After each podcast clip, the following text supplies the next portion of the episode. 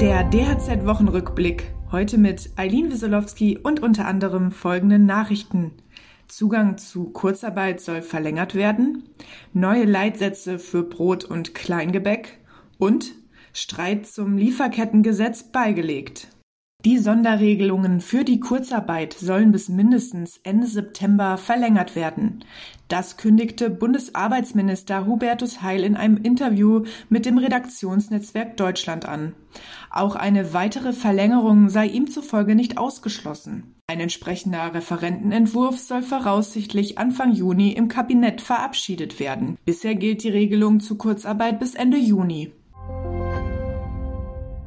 Wer seinen Kunden tiefgekühlt gekaufte und aufgebackene Brötchen anbietet, darf diese nicht mehr mit der Bezeichnung traditionelle Herstellung bewerben.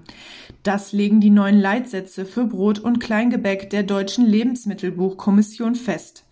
Auch der Begriff nach traditioneller Rezeptur wurde in der neuen Version definiert.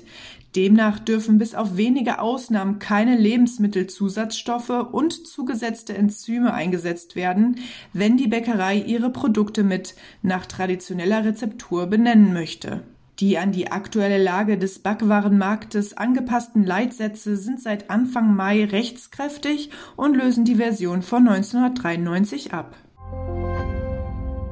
Wer ein Gebäude vermieten, verpachten oder verkaufen möchte, muss im Energieausweis nun auch den CO2-Ausstoß angeben. Das schreiben die neuen Regelungen für Energieausweise vor. Wer einen Energieausweis ausstellt, geht zudem die Pflicht ein, die betreffenden Immobilienbesitzer auf nötige und mögliche energetische Sanierungsmaßnahmen hinzuweisen.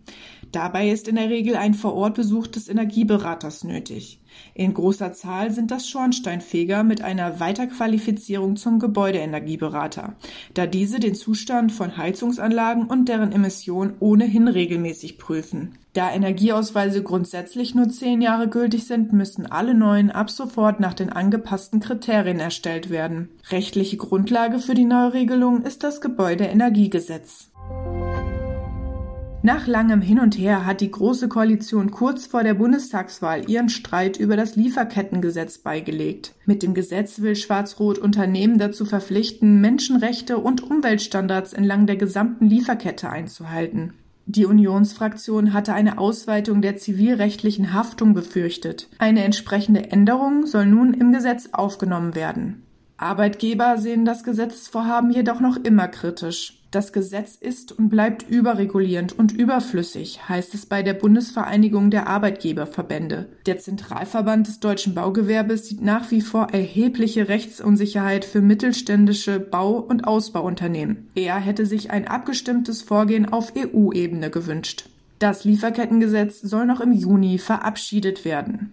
Weitere Nachrichten für das Handwerk sowie praktische Hilfen für Unternehmer finden Sie immer auf dhz.net oder in unserem kostenlosen Newsletter.